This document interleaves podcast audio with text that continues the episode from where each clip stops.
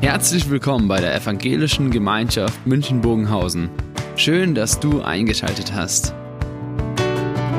Unser tiefes Anliegen ist, dass die folgende Predigt dich in deiner Situation anspricht, dir eine neue Blickrichtung aus der Bibel schenkt und dass du Gott ganz persönlich begegnest.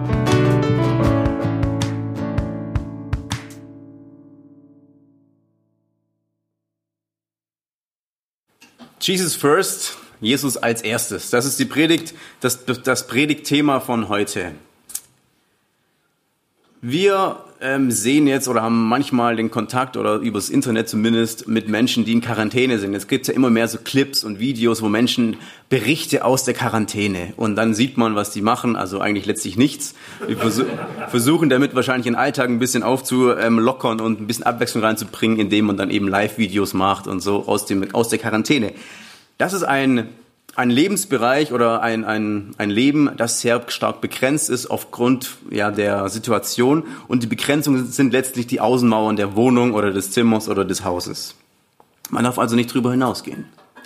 Und ich habe gedacht, genau solche, so einen quasi Bewegungsradius, wie diese Menschen jetzt im ganz engen haben, hat jeder Mensch und jeder Christ auch. Wir haben einen Bewegungsradius, den wir uns vielleicht selber auferlegen oder entwickelt haben mit den Jahren, mit der Zeit, dass wir sagen, als Christen, da bewege ich mich in einem nicht nur in einem gesellschaftlichen Umfeld, sondern eher in einem Handlungsspielraum, in einem, in einem Umfeld, wo ich sage, ich bewege mich innerhalb äh, eines Radiuses, da kann ich tun und lassen, wie ich das möchte, aber es gibt eine Grenze. Es gibt eine Grenze, die ich definiert habe, aufgrund meines Glaubens, aufgrund meiner ähm, Geschichte die Grenze, und zwar darüber gehe ich nicht hinaus. Ich handle nicht über diese Grenze hinaus. Ich agiere nicht über diese Grenze hinaus. Es ist so quasi eine rote Linie und sage ich, als Christ gehe ich nicht drüber. Weil ich mache das nicht als Christ. Oder einfach als Mensch. Je nachdem, wie man seine Maßstäbe eben legt. Da gibt's sozusagen, jeder Mensch, denke ich, hat, als, hat so, so einen Radius. Den haben wir nicht äh, bewusst vor Augen, meistens eher unterbewusst. Da sagen wir bei vielen verschiedenen Dingen, das mache ich noch, das mache ich nicht mehr. Da sehen wir auch oft bei anderen Menschen, oh, das, was der macht, das mache ich nicht mehr. Weil so weit wie der geht, das könnte ich mit meinem Glauben nicht vereinbaren. Da merken wir, da ist so eine rote Linie, die wir, glaube ich, einfach automatisch haben. Und wir Deutschen lieben ja rote Linien. Das ist sicher. Das, die zehn Gebote, die haben ja letztlich 273 Wörter. Wenn wir mal hochgehen, das Grundgesetz hat 23.000 Wörter. Und was noch viel wichtiger ist, mit 25.911 Wörtern ist, die Importvorschriften von Bonbons in Deutschland.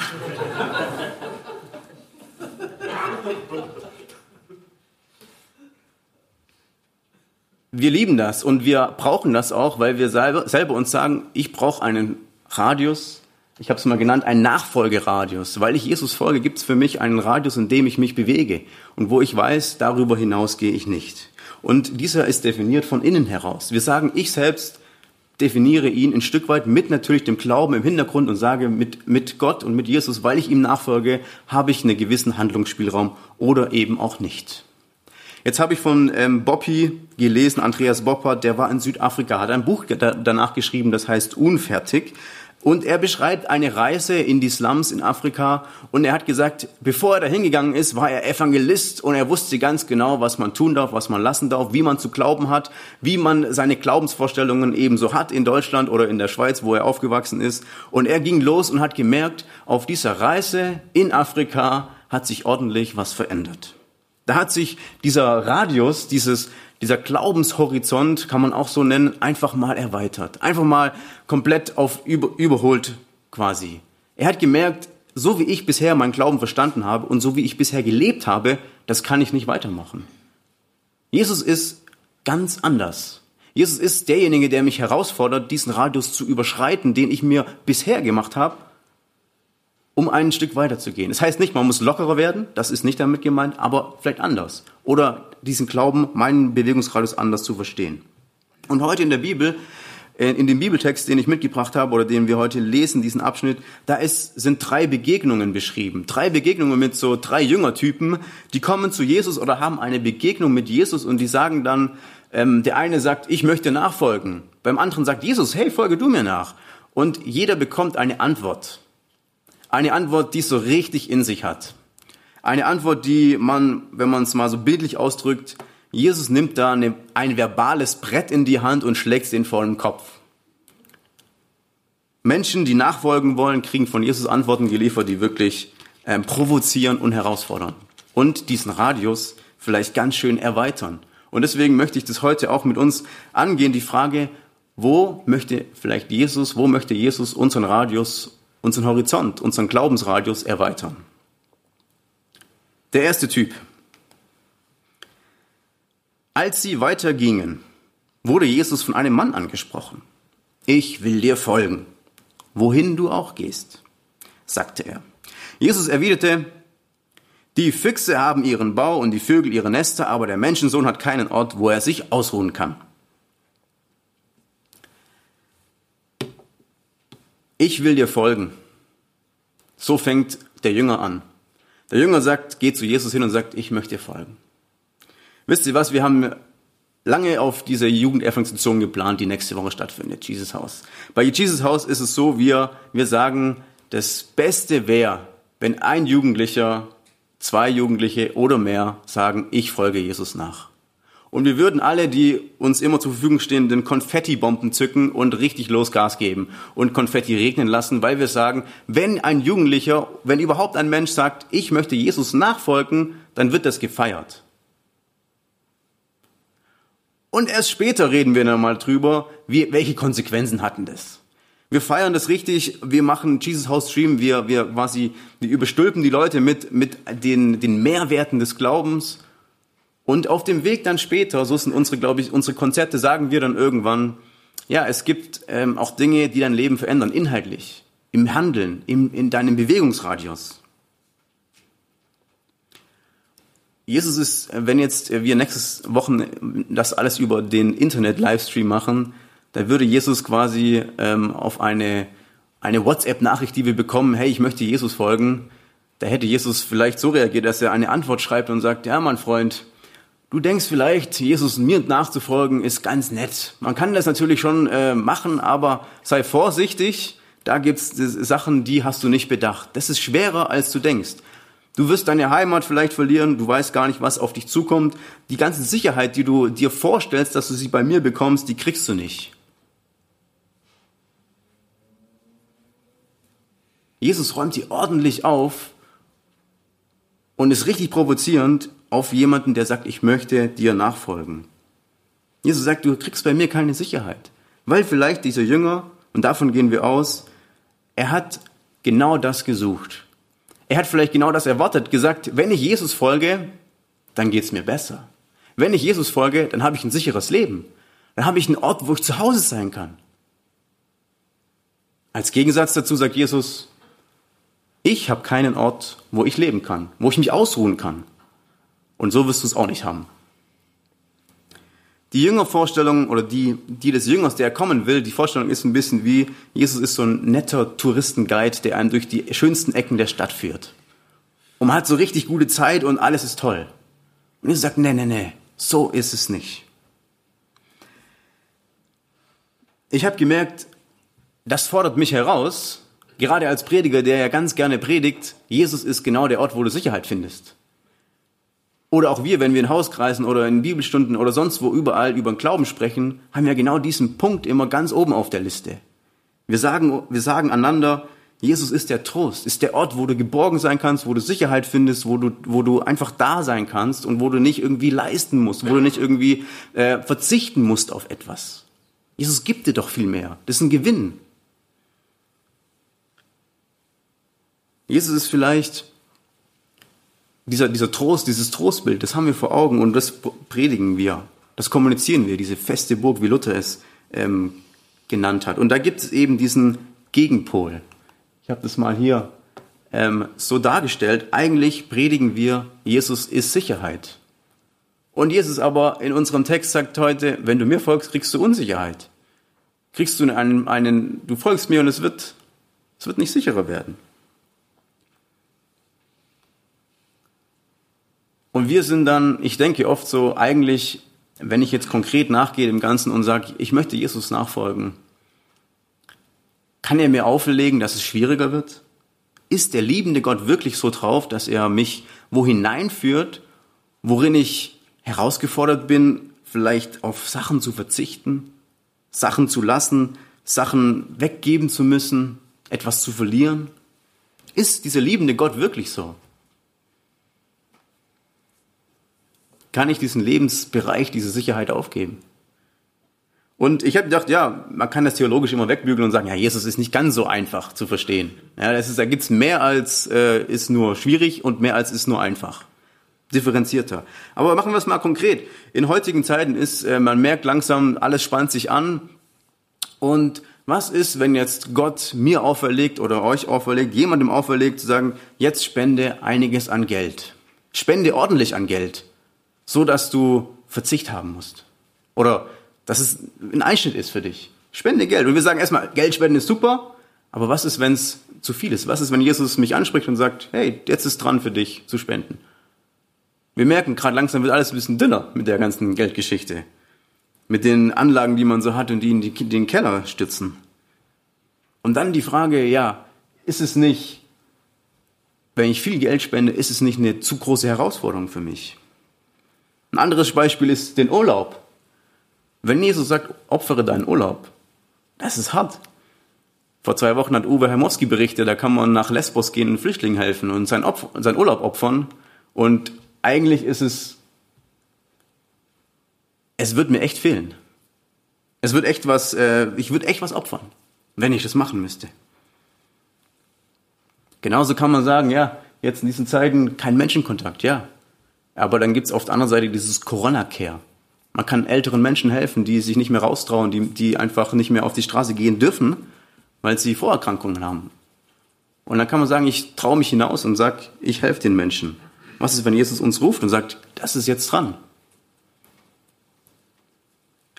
Jesus nachfolgen ist manchmal ein Stück mehr. Ich habe das in diesen, diesen Kreisen dargestellt. Jesus nachfolgen ist in unserem Radius manchmal, vielleicht als erstes denkt man, kann man so denken, ah, Gott, wirst du wirklich mir als liebender Gott auferlegen, ich muss jetzt ordentlich Geld spenden?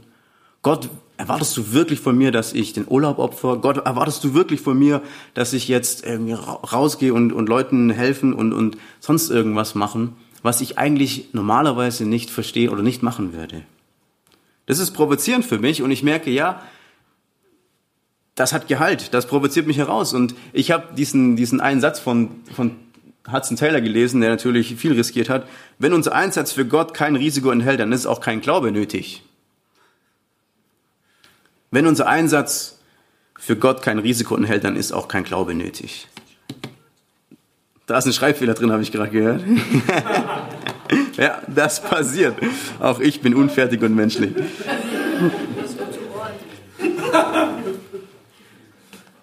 Ich möchte diesen Punkt habe ich genannt, riskieren. Jesus first. Jesus folgen heißt riskieren. Auf der anderen Seite muss man sagen, diese Begegnung, die wir hier sehen von diesem Jünger, der Jesus trifft, das ist keine Grundregel, die Jesus jetzt hier aufstellt in diesem Bild. Es ist nicht so, dass äh, wie die Bundesregierung jetzt eine Regel rausgibt für ganz Deutschland und dann heißt es, jetzt gilt die Regel für alle und für die nächste Zeit. Das ist, dieser Fall ist nicht der Fall. Jesus spricht hier einen Jünger ganz konkret an und vielleicht spricht er uns ganz konkret an in diesen Punkten, die ich vielleicht genannt habe. Vielleicht ist es das Thema Geld, vielleicht ist es das Thema, ich helfe anderen Menschen, vielleicht ist es das ähm, Thema Urlaub. Das sind erstmal einfach nur Themen. Aber es kommt hier eben darauf an, auf dieses ganz Persönliche, dass Jesus uns anspricht und mal herausfordert. Und wir nicht direkt sagen, ah, Jesus, ich gleiche das mal mit der Bibel ab und merke dann, du bist eigentlich ein liebender Gott, du würdest doch nicht herausfordern, dass ich jetzt irgendwas verzichten müsste. Dass wir vielleicht offen sind für diese Fragen. Was ist genau und jetzt in dieser Zeit, in der wir tatsächlich alle in einer Art und Weise der, mit dieser Krise betroffen sind, wo spricht vielleicht Jesus zu uns und sagt, hier, das ist deine Aufgabe für diese Zeit. Das ist das ist die Sache, wo du riskieren darfst. Ich habe riskieren bewusst ein bisschen, hört sich so groß an, aber es heißt vielleicht ganz einfach, ich mache mich mal auf den Weg, ich höre mal hin, was dieser Jesus mir persönlich zu sagen hat in dieser Krisenzeit. Was ist dran für mich? Nicht generell, nur für mich.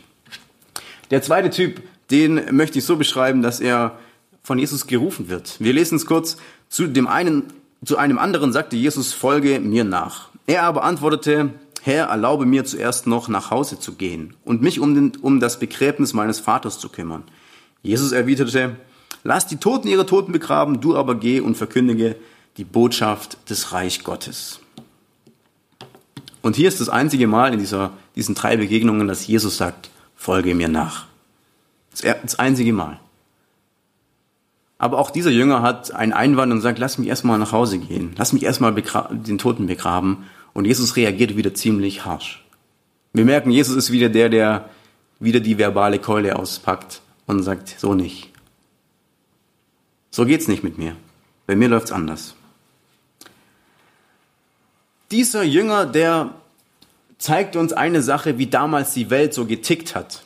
Wie damals diese Welt so verstanden wurde in Bezug auf den Tod. Und zwar ist es so, da wurde dieser Tod nicht wie bei uns. Wir sagen ja, wenn wir auf eine Beerdigung gehen, dann trauen wir und feiern gleichzeitig auch die Auferstehung von, von, von Jesus, der dem Menschen es auch ermöglicht hat. Das Weiterleben, die Ewigkeit.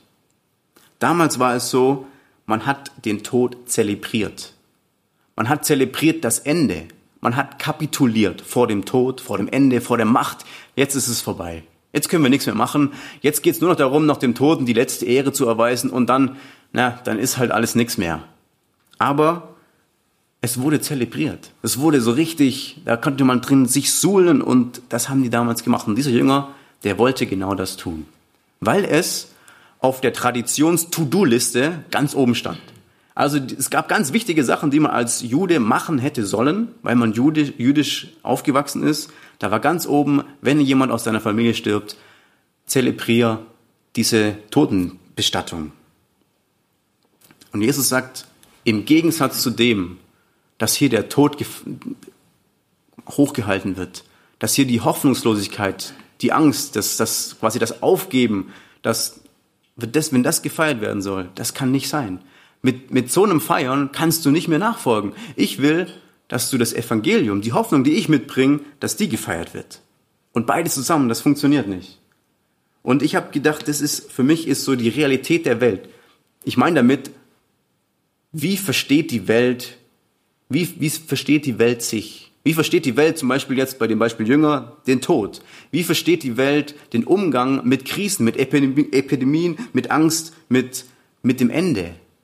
Wie versteht die Welt es? Und das ist eine Sache.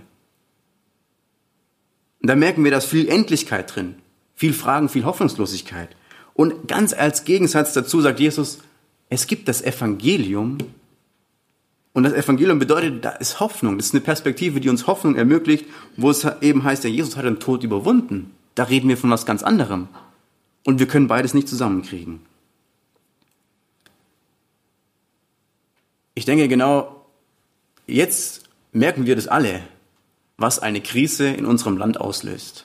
Wie Menschen auf eine Krise reagieren. Jeder von uns hat Begegnungen mit Menschen, die wahrscheinlich Angst haben oder wo, wo irgendwie Einschränkungen da sind, wo man Fragen hat, wo man, ja, was ist los? Derzeit wird man geprüft. Sind wir krisenfest? Jeder Einzelne. Kapitulieren wir vor, vor diesen großen Fragen, auch mit der Frage, oh, da, da kommt etwas, das bringt auch ein Stück weit den Tod, wenn man es zu Ende denkt. Sicherlich nicht jedem, aber dem einen oder anderen. Und jeder geht ja irgendwie anders damit um, ne? Die einen, die machen dann witzige Bilder und posten die, dass irgendwie eine Antivirus-CD sich vor den Mund binden und sagen, dann kriege ich kein Antivirus, weil man ähm, einen Antivirusschutz hat. Die anderen machen es irgendwie ernster. Da gibt's dann die, sag ich mal, die pessimistischen Menschen, die sagen irgendwie, ach, alles schwierig. Und dann gibt's die optimistischen Menschen, die sagen, ja, er wird schon wieder, das überlebe ich auch noch. Das stehe ich schon durch, das kriege ich schon hin.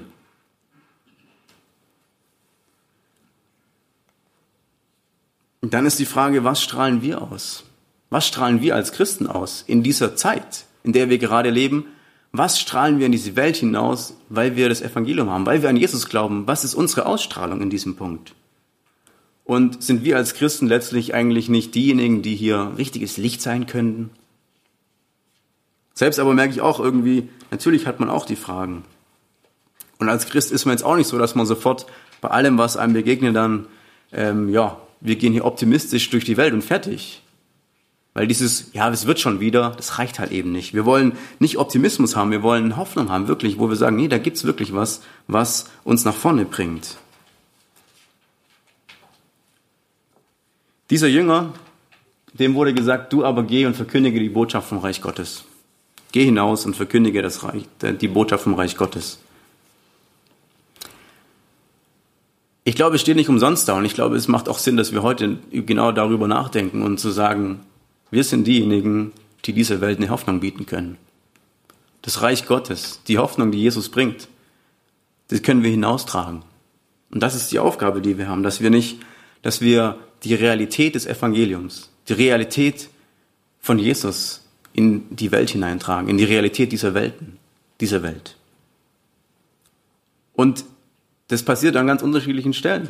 Manchmal viel, manchmal sehr verbal, da kann man sagen, ja, ich glaube an Gott, ich habe da keine Angst ich, ich, ich glaube, dass Jesus da trotzdem mit mir durch all die Krisen und alle Fragen durchgeht, die ich habe. Und das gibt mir Hoffnung. Natürlich ist es viel eingeschränkt. Man muss es vielleicht online machen. Aber man kann es auch ganz einfach in der Familie thematisieren. Im Freundeskreis, in da, wo man eben ist. Weil ich glaube, das ist die Chance auch, die wir als Christen haben, dass diese Krise einfach Thema ist. Und warum nicht diese Krise als, als Anlass zu nehmen und sagen, ja, hey, wir stehen alle vor diesen Fragen. Ich habe sie auch. Aber ich will diesem Jesus glauben und ich will vertrauen. Und ich möchte diese Hoffnung dir ein Stück weit mitgeben, diesen Halt, der, den ich habe durch meinen Glauben. Go for it, wird man sagen. Geht los. Und wir haben in so einer Krisenzeit ja eigentlich keine Zeit für Vorbereitung. Man kann sich auf Epidemien vorbereiten. Die, die Regierung hat ja auch schon viel gemacht und ist auch viel am Werken.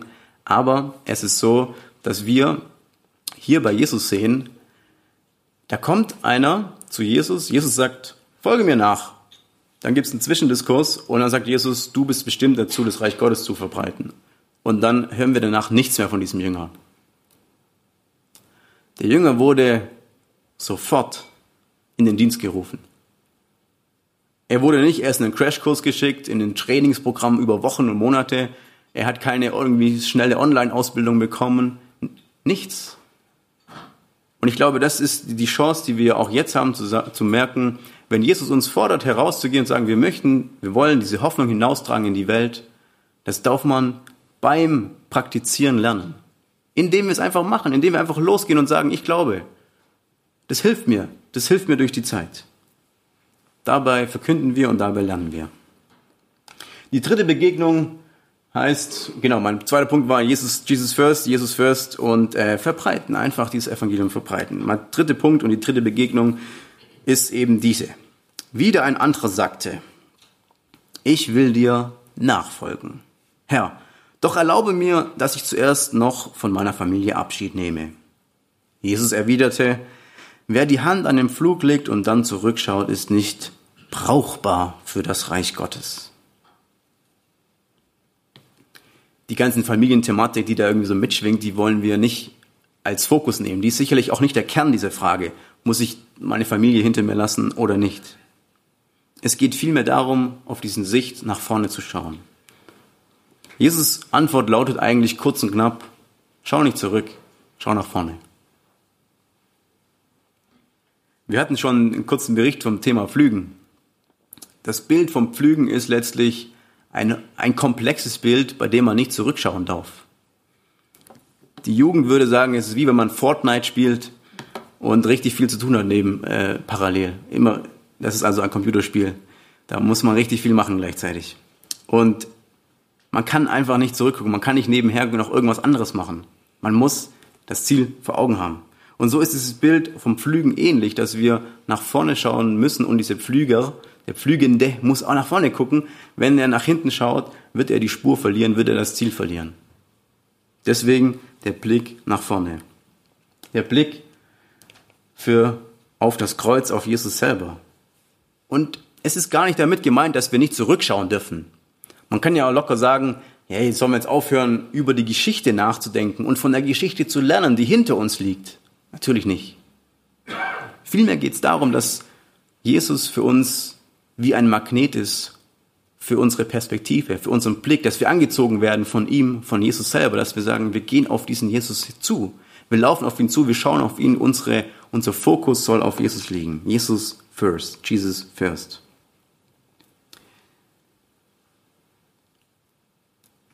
Dieses Zurückliegen, das ist eigentlich ein das Zurücklassen von Dingen, das Zurückliegen lassen von der Familie, die wir hier sehen in diesem Bild, was dieser Person beschreibt, das ist, glaube ich, Realität auch in der heutigen Zeit.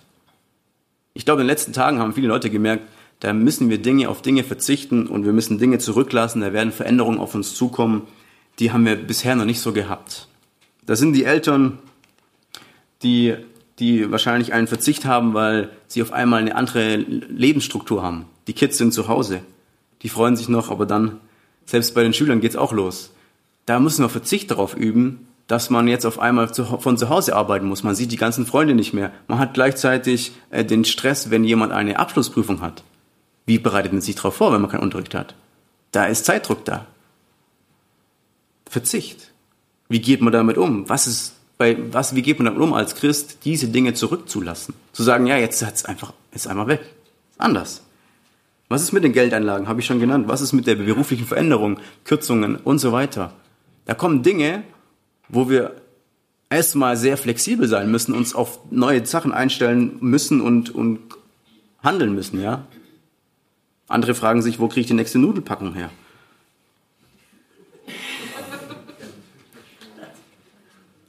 Wie gehen wir als Christ also mit Verlusten, mit Verzichten um? Sind wir da diejenigen, die einfach ja locker leicht den nächsten Schritt gehen und sagen, jetzt geht's weiter nach vorne und los geht's? Oder können wir wirklich sagen, nee, wir haben hier etwas, was uns wirklich durchträgt durch, dieses, durch diese Zeit?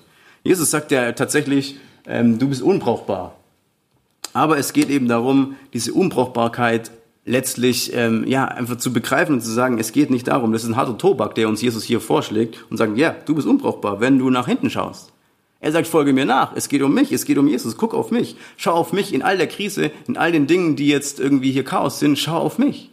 Nicht auf die Krise. Jesus folgen heißt letztlich bei allen drei Personen heißt Jesus nachfolgen nicht. Es wird einfacher, es wird sicherer. Es ist so ein selbstgemachtes, schönes Nest, in dem man sich befindet. Das Leben wird optimistisch, schön und das Leben, alles, alles bleibt gleich und es ist alles locker und easy. Bei all dem, was drum uns, um uns herum passiert und wie sich die Dinge verändern, bleibt eins bestehen, dass wir sagen, wir folgen dieser Person Jesus. Diese eine Person, weil wir sagen, wenn ich dieser Person folge, das ist mein größter Gewinn, den ich habe für mein Leben. Und da geht es nicht darum, was kann man bekommen, was nicht. Es geht darum zu sagen, ich möchte meinen Fokus auf diesen Jesus haben. Bei all den Dingen, die sich verändern, wo man Verzicht üben muss, wo man Dinge hinter sich lassen muss. Dass man sagt, ich schaue nach vorn. Ich schaue auf diesen Jesus, weil ich weiß, er ist mir ein Gewinn. Er ist für mich ein Gewinn und für mein Umfeld. Deswegen habe ich diese drei Punkte mitgebracht. Jesus first, riskieren. Hinhören in dieser Zeit, was ist meine Aufgabe? Wo möchte Jesus mich haben? Was heißt jetzt in dieser Zeit Jesus nachfolgen? Jesus first, verbreiten. Wie kann ich das Reich Gottes, so heißt es in dem Text, verbreiten? Wie kann ich über Jesus reden, über meinen Glauben, dass es mir Halt gibt, genau in dieser Zeit? und Jesus First nach vorne sehen. Bei all den Veränderungen, bei all den Verzichten nach vorne sehen. Auf Jesus, weil er der größte Gewinn des Lebens ist. Lass uns singen. Jesus dir nach, weil du rufst, passend zum Predigt.